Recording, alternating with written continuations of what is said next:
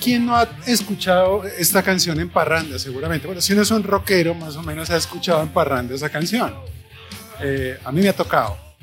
Y realmente se las oye a uno, ¿sí o no? hay otra más, hay otra más, hay otra más. Eh, ah, esta otra, yo creo que también.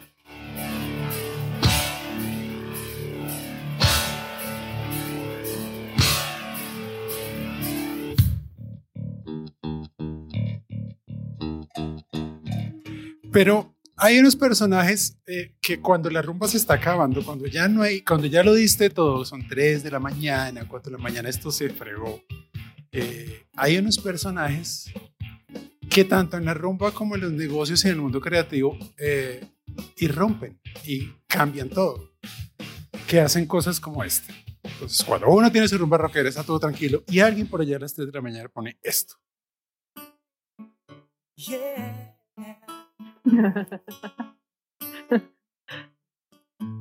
You are my Espectacular. Yo, yo, me siento avergonzado, le pido eh, disculpas a nuestra fiel audiencia de Rock Show, no soy un escuchante, pero les aseguro que a todos ustedes les ha tocado o cantar esto o plancha 3 de la mañana y dice...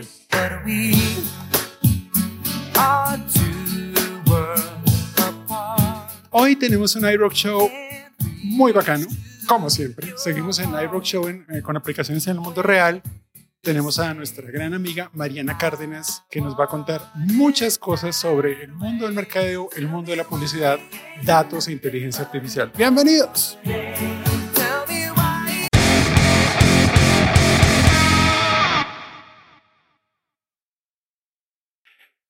Mariana Cárdenas Head of Strategy and Operations de Draftline Colombia, que es de AB INPEP. Amiga, bienvenida al iRock Show. Qué gusto tenerte acá. Amé la parte de los Backstreet Boys. También me encanta Juan Gabriel hasta ahora. Ah, bueno. O sea, como que 3 de la mañana ya reventado, hemos podido poner Juan Gabriel también. Eh, pero un poco eso es Mariana. Eh, eh, eso es Mariana. si, uno, si uno la presentara en, en, en etiquetas, serían un montón, pero más o menos eh, serían etiquetas como eh, creatividad. Uno podría hablar de inteligencia artificial, podría hablar de big data, podría hablar de pasión por el trabajo, eh, aunque yo pondría enfermedad por el trabajo, diversión por el trabajo, desparpajo, no comerle. Yo creo que esa es una de, también de las que yo pondría. que, no me coman o que yo no le coma a nadie. Que tú no le comes a nada ni a nadie. Ah, bueno. pilas ahí. Mariana, ¿en qué andas? ¿Qué es de tu vida? Hombre, pasando la cuarentena, sola, tengo un balcón, escucho cantar, trabajando mucho, como lo dices, enferma por el trabajo. En realidad es, simpático porque como que la gente se asusta cuando uno dice ese tipo de cosas. Ah, y, es muy chistoso porque cuando tú no, no sé, eres cantante, entonces cuando eres, por ejemplo, los Backstreet Boys, cuando la gente dice, no, es que yo amo cantar y es mi profesión, entonces pues es mi hobby, es mi profesión y, y amo mi trabajo y todo el tiempo estoy en eso, pues como que la sociedad lo aplaude, ¿no? Y es como, eh, qué nota, sí, tu hobby.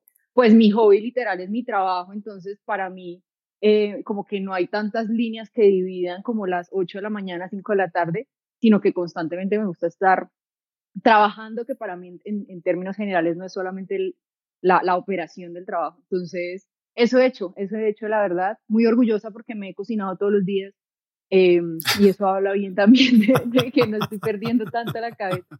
Entonces así vamos, así vamos. Muy bien. Nosotros nos conocimos con Mariana, con otro gran amigo nuestro, que es el señor Álvaro Meléndez, en Ogilvy. Tú duraste con Ogilvy seis años y, punta. Eh, ¿Cómo fue tu vida en Ogilvy? ¿Cómo fue esa experiencia? Ay, no, fue espectacular. Fueron prácticamente siete años y en realidad yo creo que, que es como de las experiencias más, más chéveres y, y, y más poderosas que, que yo tuve eh, y probablemente que tenga en lo largo de mi carrera, porque como que normalmente cuando uno trabaja en un medio donde hay como tantas opciones para, para perfilar su, su carrera, como que es muy fácil embarrarla, ¿no? O sea, como que si te vas por un área que en realidad no, no te parecía tan chévere, empiezas a, sentir que, que, que, no es lo tuyo, te empiezas a frustrar, etcétera. Y yo tuve la oportunidad en, realidad de, no sé, por, por, destino, por vida, por pensarlo con, con tiempo, bueno, no sé, eh, de irme perfilando realmente por, por donde quería trabajar y, y, donde quería realmente fortalecer mi carrera. Entonces, como que Ogilvy en, en su momento fue esa plataforma donde yo inicié en, en, un, en un, tema que es, que es, planning, que me apasiona, trabajando con, con, una persona que para mí es brillante y, será parte de mi de vida profesional y, y, en realidad de, como de mi vida social también de, trabajo, eh, que se llama Matías. Tuve la oportunidad de ir escalando como en diferentes roles eh, dentro del el mundo de planning y dentro del mundo de, de digital en su momento que tenía como una división muy clara entre el resto de, de, de, la publicidad, ¿no? Entonces, para mí fue como, como que éramos en su momento tres personas en la agencia haciendo digital, entre comillas, hace, hace como te digo, siete años más o menos, y, y fue muy, muy chévere porque en realidad estabas como en un rol de no sé mucho, sé más en teoría que el resto, tengo una responsabilidad gigante y, vas creciendo conforme eso va pasando y te vas sintiendo en la necesidad de, acelerar tu proceso porque naturalmente tienes que ir un paso adelante de, de, donde va el resto, ¿no? En realidad ahí también conocí personas espectaculares, Álvaro lo conocí, él trabajando muy desde planning, yo en su momento desde digital, eh, construyendo marcas, experiencias, etcétera. Ogilvy tiene un espíritu muy como muy afinado y muy cercano a la creatividad a mí la creatividad me encanta. Yo creo que es muy raro que alguien estudie publicidad. Yo estudié publicidad, que estudie publicidad sin que le guste la creatividad en un punto inicial. Entonces, nada, a mí como que hice un montón de fit y como que llevar ese pensamiento de estrategia y, y de digital y cuando ya le empiezas a meter otros componentes de necesarios para la industria como data, como digamos que temas de, de, de automation y bueno, etcétera, eh, se empieza a enriquecer un montón siempre cobijado desde, desde la creatividad, ¿no? siempre con el objetivo de impactar en la vida de las personas, así sea en una parte chiquitica del día. Entonces, eso fue Ogilvy en realidad una, una oportunidad espectacular. Y de ahí brincas ahora ah, como patrona de estrategia y operaciones en, en Draftline Colombia. Esa expresión. expresión patrón. Ojalá si yo fuera patrona de alguien sea como una finca y no tengo finca.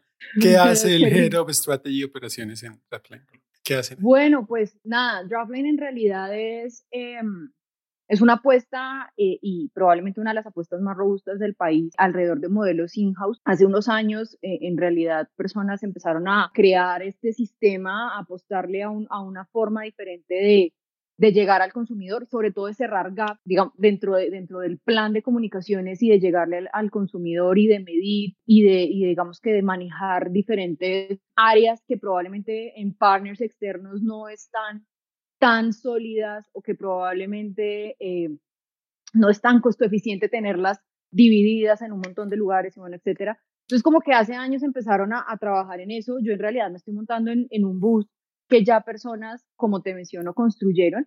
Eh, pero pues finalmente lo que está sucediendo este año, yo entré a el año pasado, pero lo que está sucediendo este año y recientemente que acabo de cambiar de rol es que estamos transformando el, el modelo de, de, Draftline, siempre con un mindset de no, no, es, no, no llega a reemplazar un, puntualmente el, el, trabajo de alguna compañía externa, porque en realidad, eh, nada, zapatero a sus zapatos, ¿no? O sea, como que hay compañías muy fuertes en, en diferentes puntos, eh, y justo buscamos es dónde están esos vacíos para lograr la transformación que, que estamos buscando, sobre todo alrededor, alrededor de, de, business intelligence, de la integración de data, de cómo hacemos una, digamos que un acompañamiento eh, sólido en la compra de media, sobre todo digital y en performance, y también en cómo la creatividad no solamente es esta big idea que podemos ver en casos que, que naturalmente son poderosísimos y, y, espectaculares de ver, pero cómo hacemos que esa creatividad viaje a lo largo de diferentes canales y, y, permita que vaya mucho más allá de un case, ¿no?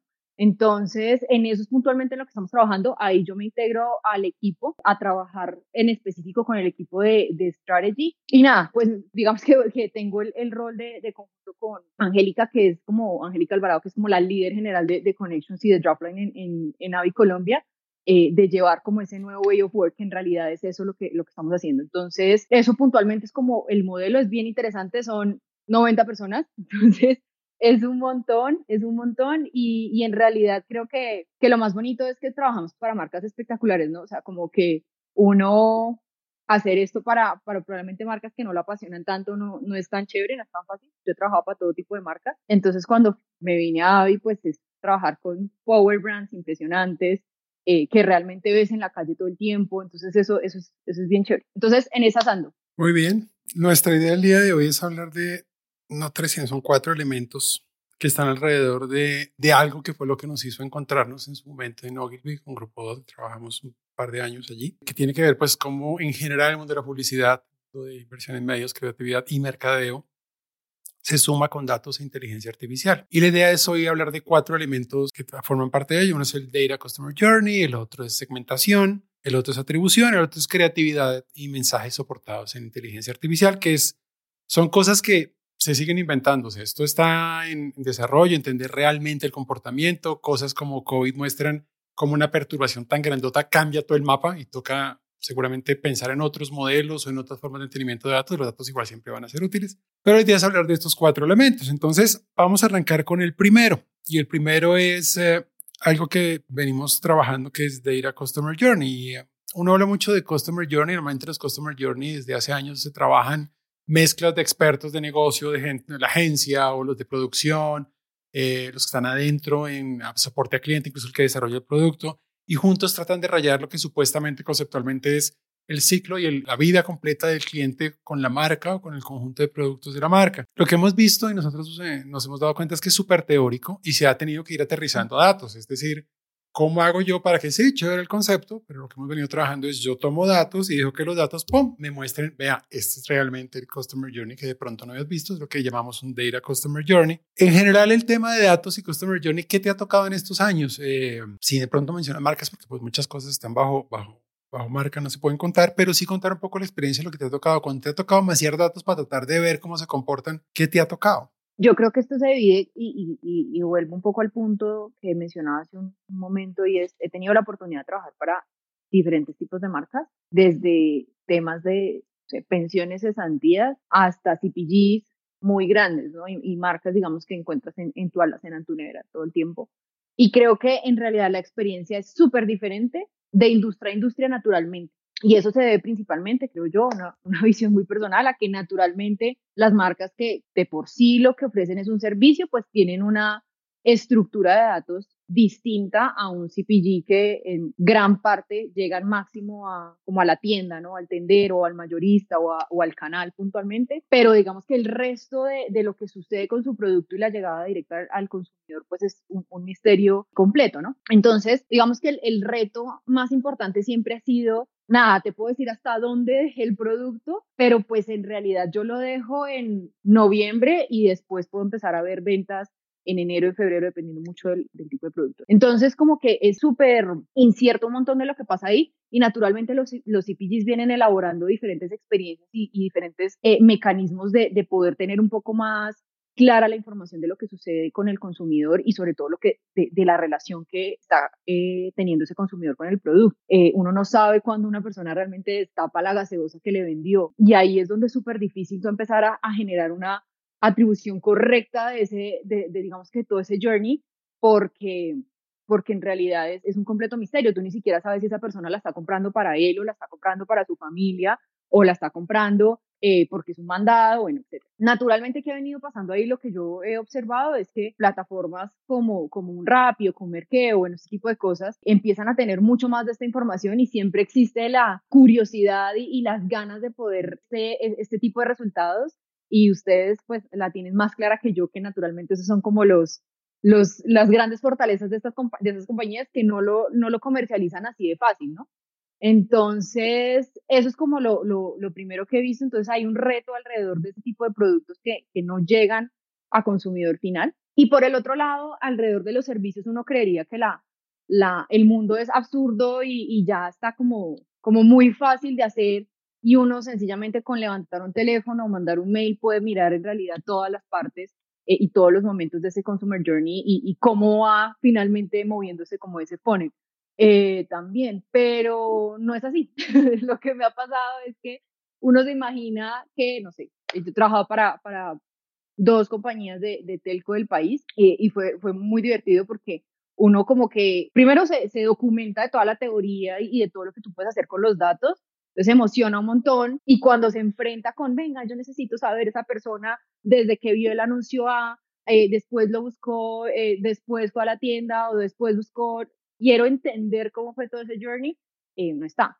¿sí? O sea, ahí todavía ese tipo de compañías están haciendo también un, una labor súper fuerte de poder tomar esa información y, y poderla conectar y empezar a sacar insights reales de eso. Y, porque, y creo que eso finalmente sucede porque no son compañías que nacieron con ese mindset, sino que ese mindset se, se incorporó a, a, su día a día y naturalmente tienen que empezar a convertir todo su modelo operativo para, para empezar a tener ese tipo de resultados. Como conclusión de lado y lado, yo personalmente no he, no he visto una compañía que trabaje al 100% con esto y que realmente cada decisión que uno tome en cada paso de ese journey sea como 100% segura porque hay un montón de data que lo respalda y yo tengo la opción de llegarle a Diego y Vagón, etcétera, como ese Amazon que uno ve en el mundo y se sueña poder hacerlo, eh, pues no, todavía no lo he visto puntualmente acá. Entonces, en realidad lo que me parece interesante es que hay un montón de cosas por construir y, y siempre que, que, uno empieza a tener como unas referencias, empieza como a, a pensar de qué manera lo puedo hacer mejor, ¿no? Mucho Entonces, eso es. De lo, que nos da, de lo que nos da trabajo es completar el Data Customer Journey. Lo que, lo que a Grupo le da mucho, es lo que nos ayuda a, a tener trabajo. Eh, es como uno con la inteligencia artificial copa los pedazos que no tiene porque pasa un montón. O sea, hay pedazos que no están, hay que inferirlos, hay que ver qué modelos se meten ahí. Pasemos al siguiente que sería segmentación. Uno tiene la, toda la vida se trabajó segmentación, pues mucho tiempo lleva trabajando en segmentación de alguna manera u otra. ¿Cómo logro agrupar la gente de alguna forma para que mi estrategia tenga sentido para públicos más chiquitos, con mayor sentido? No sea un mensaje como tan abierto, un broadcast gigante, sino sea más cerradito. Y últimamente hemos trabajado, si uno tiene algo parecido a un data, data Customer Journey, puede trabajar como segmentación por comportamiento. Entonces, o por cómo se comportan, o también algún ejercicio que hicimos alguna vez juntos eh, de lo que hablan, entonces, pero de lo que buscan en Internet y tratar de ver eso cómo lo mezclo con otros modelos y demás. Sociodemografía con otros datos. Y eso al servicio de creatividad, mercadeo, ta, ta, ta, entendimiento de cliente para segmentar mejor. ¿Eso cómo está hoy? ¿Está igual? ¿Está mejor? ¿Qué, ¿Qué has visto? ¿Qué te ha tocado también en estos años y qué has visto en segmentación? O sea, con eso hemos mejorado en las industrias para segmentar mejor, si es realmente más eficiente o hay un montón por hacer. Mira, yo, yo creo que ocurre lo mismo, ¿no? Varía mucho de industria a industria. Naturalmente, cuando eres un servicio y tienes más información, pues es mucho más, entre comillas, fácil eh, empezar a, a, segmentar por comportamientos. De hecho, en, en, esa experiencia que tuvimos la oportunidad de trabajar, que los dos sabemos que no fue fácil, no, no fue como clic, segmente, que creo que también eso hace parte de, de, de algo que todos tenemos que entender y es el hecho de que yo tenga la data entre comillas recolectada no quiere decir que pueda dar clic, segmentar y hay procesos muy robustos para que realmente eso empiece a, a, suceder. Pero más allá de eso, lo que, lo que yo he podido ver y como un análisis que de hecho la, hace unos días hablaba con, con una persona de, de, data de Avi, es muy simpático porque hace unos años cuando empezó a, a, a resonar tanto el tema de segmentación y de microsegmentación y llegarle al nicho con lo que puntualmente quiere y bueno, etcétera, de nuevo, ¿no? Se abre como un montón de, no, se dan como un montón de, como de ideas, pero eh, cuando ya tú vas a, data activation, te empiezas a topar con, con, un mundo que realmente empieza a mostrarte que a veces no es tan efectivo, ¿no?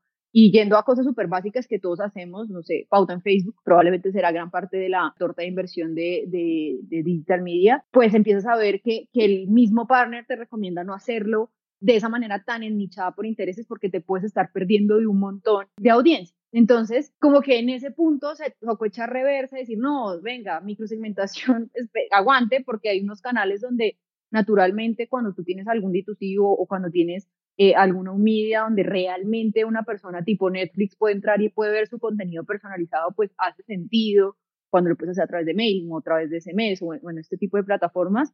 Pero cuando ya vas a, a, algo mucho más que busca, digamos que finalmente repartir un mensaje y, darle awareness a, a, a, cierto tipo de cosas, empieza a ser súper peligroso. Entonces, si hoy yo quisiera, no sé, tomar una campaña y segmentarla a personas que les gusta el básquetbol y correr en las noches, pues sería la campaña más cara en implementar y esforzaría demasiado la plataforma para que encontrar esas personas. Y cuando lo comparo con una campaña implementada a un público general, pues es cero costo eficiente, incluso cuando empiezas a hacer campañas no solamente de awareness, sino, sino también de performance. Entonces, como que el mundo de segmentación para mí es súper chévere, pero también hay que tener mucho cuidado en la forma en la que uno lo activa, okay. porque en la activación es donde en realidad está la candela, ¿no? Pues de nada te sirve tener un super dashboard o unos super reportes si los, si los activas todo mal y realmente no puedes contar nada de, de eso. Entonces yo, yo creo que ese es como el, el reto más, más importante de, de eso y sobre todo encontrar como un insight muy claro de esa audiencia segmentada y por qué yo a esa audiencia le voy a hablar de una manera específica. No es porque sí, sino es porque realmente tiene un interés particular o un comportamiento particular que va a hacer que al hablarle de esa manera, esa persona convierta o, digamos que se sienta más identificada por algo. Entonces creo que para, para mí ese es como el, el reto principal. El, el, siguiente tema es atribución y este sí que no lo topamos. Este es de los duros porque casi que cada agencia de media tiene su salsa secreta que tiene ahí. En teoría tiene un modelo que te demuestra que eh, si gastas de esta manera, o inviertes de esta forma o de esta otra, el rendimiento por cada uno de esos canales va a ser este, tiene ese cálculo exacto y te pueden justificar la razón de por qué invertir de una manera u otra. Y siempre la pregunta es cuál es el James de la cancha, que es siempre la analogía que hemos usado estos años, y es cuál es el man que hace que de tanto rebote que tiene el cliente en tantas interacciones, pum, ese man fue el clave, no hizo el gol, pero lo puso para que el otro hiciera tan, y si él no hubiera estado, la cosa no sale. O sea, si el man no ve el ad, si no escucha algo, si no se topa la valla, eh, no, bueno, muy ochentero hablar de vallas, pero bueno, si no se topa el mensaje, tal vez no hubiera convertido. Ahí sí que todavía sigue habiendo lío y para mí ha sido sorprendente que incluso este mismo año uno converse con agencias de medios y sigue pasando que tienen unos problemas de integración de datos muy fuertes. Sigue siendo para ellos misterioso el tema de mezclar para tener, obviamente pues no, ninguna agencia va a salir a contarlo, pero sigue habiendo pedazos de la película que no tienen. Igualmente, a pesar de que has estado en agencia creativa, ahora estás más viendo la película completa. Atribución que te ha tocado en la vida, con datos. Nada, experiencias súper tristes. en realidad, esto parece como un podcast de los lamentos de Mariana. Pero, pero nada, de nuevo, o sea, como súper expectativas y, además, ¿qué piensa? Yo, yo llevo 10 años trabajando en la industria creativa puntualmente. Entonces, cuando uno le empiezan a contar este tipo de cosas, uno dice, no, pues yo ya, o sea, de nuevo, te imaginas 8000 cosas que puedes hacer y, y, no es tan así, ¿no? De nuevo, yo trabajé para compañías de, de servicios, nunca tuve la oportunidad de trabajar para banca y, y seguramente está mucho más avanzado eh, en este tipo de cosas. En Telco puntualmente no lo vi y es una categoría en teoría muy avanzada en el tema. Al menos no lo vi con, con ese nivel de seguridad, ¿no? Entonces, siempre cuando uno tiene como, como, un, como una parte gris, es como, no, testemos. Eh, o siempre las respuestas van a ser, no, es que no sé, cuando preguntas por un benchmark, venga, pero ¿qué le funciona mejor a la industria o lo que sea? Es no, tú eres tu propio benchmark. Entonces... está em, bueno, eso está buenísimo, ¿no? no, y, lo anoto. y, y, pues creo que con eso nos toca vivir a todos y, en, y a ver, o sea, no, no, de verdad, esto no es un lamento de Mariana, sino que realmente lo creo porque cada compañía es muy única, cada mensaje es muy único, cada producto es muy único y, y no lo que le funciona a uno le funciona al otro, ¿sí? El hecho de que, no sé, una compañía le funcione, eh, no sé, videos en YouTube para hacer que la persona después busque y después eh, convierta, probablemente una compañía que venda lo mismo no, por el tipo de compañía, por el posicionamiento, por etc. Y en el mundo de CPG, pues ahí sí que menos. Yo los, los últimos años que, bueno, el último año que trabajé en Ogilvy, estaba trabajando fuertemente con, con CPG, entonces también en realidad el mundo de los datos y de cómo se hacía la, la atribución de canales, eso nada, ahí no hay mucho que, que la verdad que contar. Em, y empieza a ser un poco, un poco, no quisiera decir triste, pero creo que empieza a ser muy interesante pensar cómo podría llegar a ser el mundo de CPG, que son categorías, pues que son industrias súper grandes, con este tipo de mindset, porque no sé, lo que normalmente sucede, y, si alguno de ustedes ha tenido la oportunidad de, estar detrás de un plan de medios de, de un CPG, van a saber que esto es play, ¿no? O sea, es como, este es el plan de medios, estos son los canales, usted porra todo eso con, con la creatividad que sea, dependiendo de su religión, le echa la bendición, si es católico, lo que sea, chao, se fue. Y después nadie te va a decir, oh, no, mira, eh, televisión sirvió un montón porque, eh, y hagamos menos X cosa, oye cosa. Hay, hay ciertas cosas. Yo puntualmente en Avi he tenido la, la oportunidad de ver modelos, la verdad, súper interesantes que corren en India para, para los diferentes países, es bien chévere, pero cuando ves los resultados todavía te genera como, ¿será que sí? o sea, es como, y de nuevo la respuesta va a ser, haz testeos, haz tu propio benchmark. Entonces creo que, que a eso es que uno realmente va a empezar a descubrir cuál es la, la punta y, y, la forma de hacerlo mejor, pero, pero ahí yo realmente creería que estamos más colgados todavía. Creatividad, eh, mercadeo, media, ¿cuál de las tres estará más avanzada en la mezcla de datos e inteligencia artificial? ¿Están igual de quedadas? ¿Hay una que está más adelante? Uno diría, los creativos todavía me cuesta mucho separarlas, ¿no? creo que ese es el punto.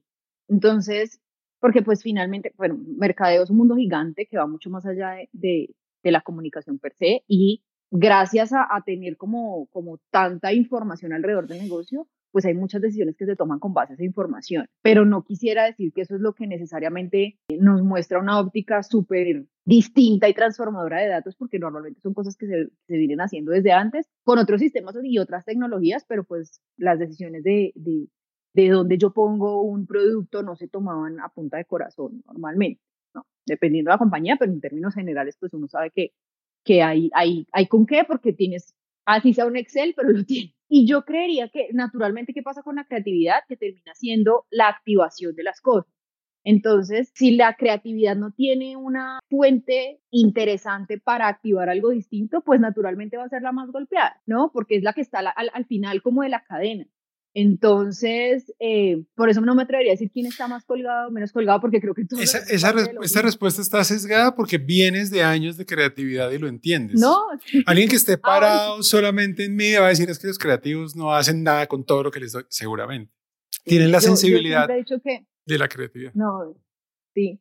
Yo siempre he dicho que, en real, bueno, hey, nosotros como que también venimos transformando mucho como ese tipo de cosas. Y cuando digo transformando, porfa no crean que estamos hablando de la NASA, sino que estamos hablando de hablar de poner rutinas o espacios donde, donde este tipo de cosas puedan propiciarse. Pero yo siempre me, digamos que yo estoy muy parada en, en creer que uno de las cosas que hace y no las ve implementadas no es culpa del que no quiso escuchar, sino de uno que probablemente no las vendió de la manera correcta. ¿Sí? Hace unos años cuando, cuando yo trabajaba haciendo campañas, eh, literal, la campaña creativa y me iba a vender la campaña con, al cliente, ese tipo de cosas, eh, uno de mis jefes me decía, bueno, nos decía como, marica, no, no creas que el, el, el cliente es un bola por no comprarte la campaña porque a ti te parece brillante y no creas que estúpido o la tipa es una estúpida por no comprártela y no vengas a decirme, no, es que es una hueá porque no me la compró esto, que es genial la hueva eres tú que no fuiste capaz de vendérselo, ¿no? Entonces, si es tan hueva, ¿cómo no le vendes algo a, a, a alguien así de hueva? Esto, por favor, eh, díganme que van a poner pito o lo transmiten en un lugar donde no importa que yo haya dicho hueva como tres veces. Solamente en LinkedIn. es que no, va para el colegio las Marianitas. No, eh, no entonces um, creo, que, creo que también tiene mucho que ver con la forma en la que esto se vende y cómo esto es interesante para, en este caso, para la industria creativa, ¿no? ¿Qué puedes hacer? Más allá de llena este framework, ¿qué puedes hacer con esto y dónde está la potencia? Yo hace un tiempo también le decía a alguien, hey, yo, yo no estudié creatividad para hacer una sábana de programática, marica, esa vaina es la menos sexy del mundo. O sea, yo no sé puntualmente si alguien se soñaba con eso, respetable, pero yo no. Entonces, como que cuando uno empieza a complejizar mucho el mundo de la creatividad, cuando te lo imaginas como tan de musas y, y, tan de Mad Men, y, lo y le metes como complejidades que, que no empiezas a, a percibir un valor claro en, en cómo el output va a ser distinto, pero distinto para bien y distinto como, como interesante, creo que ahí es donde se cae. Entonces, por eso creo que en realidad todos estamos colgados. O sea, el que lo tiene y no lo vende, el que no lo escucha, el que no lo implementa, todos.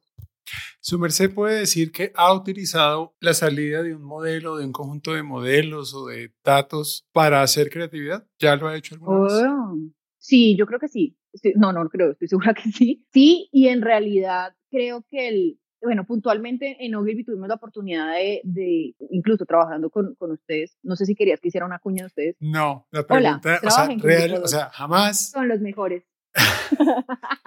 pero, no, pero si hay, lo que pasa es que mejor que no, lo diga un tercero, pero, o sea, si, si realmente alguien ha cogido inteligencia artificial para hacer una campaña creativa, señores, acá están. Acá, ¿eh? La señorita. no, pero, pero creo que sí, digamos que en el ejercicio de segmentación y de audiencia, creo que sí tuvimos la posibilidad de, de tomar eso y convertirlo en algo, ¿no?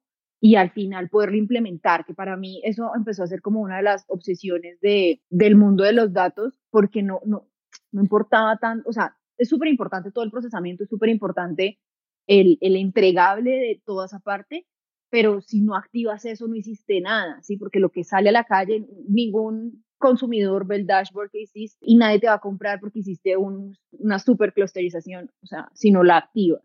Entonces, como que en esa oportunidad tuvimos eh, la, la, de verdad el chance de, de hacer creatividades distintas para audiencias distintas que no habían salido de, del corazón de alguien, sino a través de un ejercicio bien interesante de, datos. Y puntualmente, eh, pues naturalmente aquí ya no, no, voy a contar mayor detalle, pero puntualmente he podido ver ya cómo el, el equipo de data de, de AVI está perfilando cosas muy interesantes para también hacer métodos y formas en las que el output desde, desde ese equipo impacten directamente en la creatividad y ahí podamos pilotear y podamos entender si valía la pena, si no valía la pena, si tiene una mayor conversión o no, bueno, etcétera. Entonces, eh, pero de nuevo, contaditos con los dedos de esta parte. Yo, yo lo que he percibido es que lo que no deja que se mueva tanto es eh, culillo. O sea, realmente eh, hay un punto en el que eh, alguien está a cargo o del lado de la agencia o del lado del cliente que dice, yo, yo creo que es mejor que hagámoslo como veníamos o como eh, no me suena y no le creo tanto al modelo, porque claro, lanzarse no es tan fácil. En esa oportunidad hubo la forma de hacerlo, eso es raro. Entonces no se trata de que técnicamente no sea posible, se puede hacer, se puede hacer bastante bien, pero si hay un tema cultural que no va a ser tan fácil y va a llevar tiempo, porque pues eh, no se trata de reemplazar al creativo, jamás, se trata es de otro estilo de insights que ayuden a que el man se enfoque, se encuadre un poquito mejor en, en, qué lugar debería estar disparando la creatividad. Creo que tal vez ahí es donde está el tema. No es quitarlos, no es reemplazarlos, mm, jamás. Yo creo yo no creo que eso sea posible. Hay, gente que hace cosas, pero nunca va a ser la misma calidad de un buen creativo. Pero si el creativo le das buen alimento, el man seguramente va a tener mejor resultado. Es como yo lo vería. Sí, pero yo también creo que es, es responsabilidad del que da el output hacer que esto sea sexy. Y me explico. Eh, yo creo que en esa oportunidad también ocurrió gracias a que había un intermedio que tomaba ese output y lo ponía y como que lo humanizaba y lo ponía en términos en los que uno, todos hablamos y dos, te inspiran cosas distintas, ¿sí? Porque creo que también puede ser muy peligroso cuando, ejemplo, haces un ejercicio eh, te tomas, un mes de proceso y todo el mundo, no, pues me va a salir de aquí, eh, mejor dicho, la cura del coronavirus, el cáncer y el SIDA al mismo tiempo, eh, y te imaginas un montón de cosas y te termina saliendo una audiencia que de golpe, en el caso de audiencias, que de golpe a alguien se le ocurrió o alguien la, tenía mapeada, entonces genera como una especie de frustración, de frustraciones, perdón, y ahí es donde es medio peligroso, sino que creo que también es súper importante la forma en la que eso se interpreta para llevarlo a la activación. Eh, y eso naturalmente tiene mucho que ver con el canal, pero si uno está haciendo, no sé, una campaña grande donde hay contenidos, no sé, audiovisuales grandes y tiene el reto de hacer contenidos por audiencia, este tipo de cosas, creo que hay que volver eso un insight y hay que, y hay que poderlo diferenciar y hay que poder mostrar el valor de hacerlo de esa manera distinta. Entonces, creo que también hace parte del proceso completo, porque en realidad el, no sé, como que el mundo creativo no va a tomar un dashboard lo va a imprimir y se va a forrar en el dichoso de la vida para, para hacer una creatividad distinta, eh, porque en realidad tiene que ver mucho también con conversaciones, con cultura y bueno, etcétera. Entonces como que también creo que, que de lado y lado uno se puede apoyar. Ok, muy bien creo que llegamos al punto de, de, las preguntas clásicas de Grupo 2. Nosotros tenemos un conjunto de, bueno, realmente es una sola pregunta que hacemos siempre a todos nuestros invitados, que tiene que ver con música y metodologías o tecnologías, lo que le gusta, lo que no le gusta. Y le idea un poco esta tarde ponerle una etiqueta de música a algo que le gusta o que no le gusta o que le parece correcto o incorrecto, qué sé yo. Entonces es súper abierta la, la pregunta. Uno diría, si yo hiciera hoy planeación en todo esto que hemos hablado, si yo trabajara en estrategia y planeación, sin datos o con datos. ¿Cómo suena, a qué artista o canción te suena hacer planeación en mercadeo, publicidad, creatividad con datos y a qué te suena hacerlo sin datos? Como que hacerla sin datos me suena a como la edición de los 50 de Joselito que suena todo el tiempo, cada año, y es un poco de lo mismo. Ok. Eh, eso me suena, como que uno está, ahí está, firme, funciona, puede funcionar, y, creo que eso también es... O sea, al final pachanguean, pero no es tan... Sí, o sea, Adonai, porque te casaste Adonai, va a sonar de fijo, de fijo, y la gente, alguna gente la va a bailar, ¿sí? A eso, a eso voy. Eh, ahora, eh, no, no, sé quién estuvo en, en, o quién está en las últimas semanas ahí rankeando duro en Billboard y ese tipo de cosas, pero, pero creo que la transformación de, la, de, de los datos puede hacer como un, una canción de ese tipo, ¿no? Entonces, seguramente con sonidos y con mezclas mucho más eh, interesantes y probablemente con un toque bien comercial. Entonces creería que esa es la, la, diferencia. Fijo, y te pega un Jerry Balvin o algo por el estilo. Entonces creo que, que por ahí va. Ok.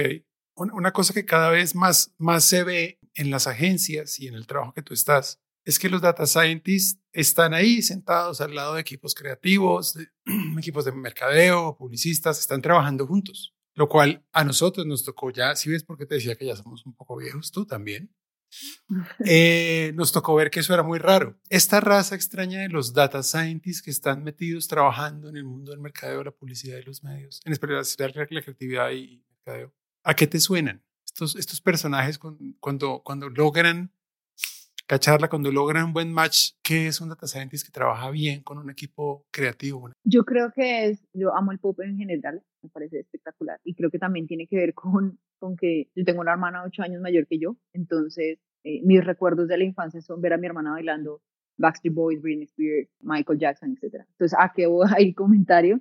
Que Backstreet Boys, Britney Spears, NSYNC, etc. sonaban un poco similar eh, pero cuando escuchaba a Michael Jackson esa vaina era otra cosa, ¿no? Y realmente llegaban a, a llegaba a, hacer algo y bueno, naturalmente rompió la, la, historia de la música. A eso me suena, como a algo que puede realmente romper la forma en la que, en la que veníamos haciendo las cosas al integrar algo distinto, que creo que eso también tiene que ver. Em, y, y, creo que hay algo súper particular de, de, lo que uno podía ver en, en Michael. Y es que sus mejores shows era, pucha, un huevo de gente, ¿no? O sea, era como un montón de gente, eh, obviamente con el, con el man dándolo todo, pero, pero lo que era muy cool era ver coreográficamente eso también, cómo se convertía y cómo la gente lo replica, etcétera. Entonces, como que en realidad creo que a eso me suena como una colaboración muy grande de gente muy talentosa, eh, pero con el man que, o la chica que hace algo ahí distinto, eh, dándole, dándole un, toque que naturalmente el resto de cosas no tienen.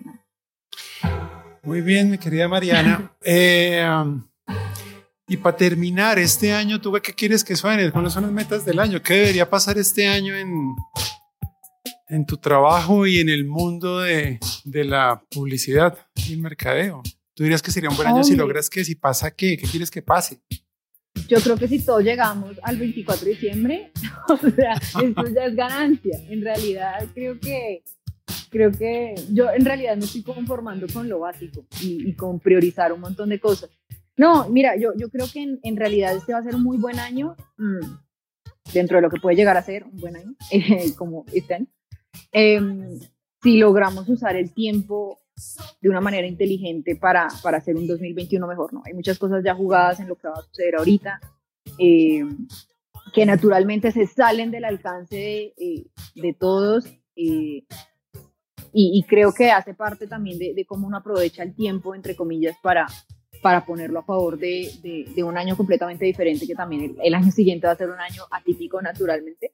Entonces creo que si logramos eh, tomar el tiempo de manera sabia, eh, vamos a tener un 2021 que nos ayude a, a levantar. Y lo mismo pasa con mi vida, sí, en realidad sobrevivo, me sigo haciendo el almuerzo y el desayuno y no me lleno de domicilios eh, y si logro integrar un espacio para hacer ejercicio, ya, creo que la logré. Y mantengo mi empleo, la logré, ya la saqué del estadio, ya. Ok, yo creo que una moraleja final en general, y esto nos está pasando en, en todas las verticales, o sea, Grupo está ahora en petróleo, en energía, en telcos, en marketing, en publicidad, en healthcare. Nos está pasando lo mismo y es, no hay modelos mágicos, no hay botoncitos que saquen por rundón el modelo, eso no va a pasar, pero sí funciona. ¿Cómo funciona? Trabajo duro.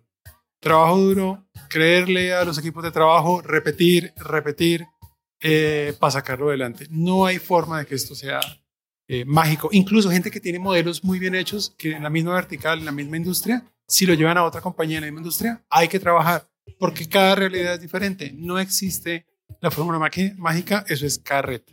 Es trabajo. De acuerdo. Esto es de puro trabajo.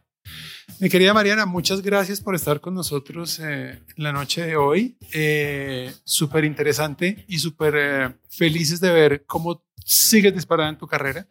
y vamos a seguir conversando y viendo cómo sigues triunfando. Ay, muchas gracias.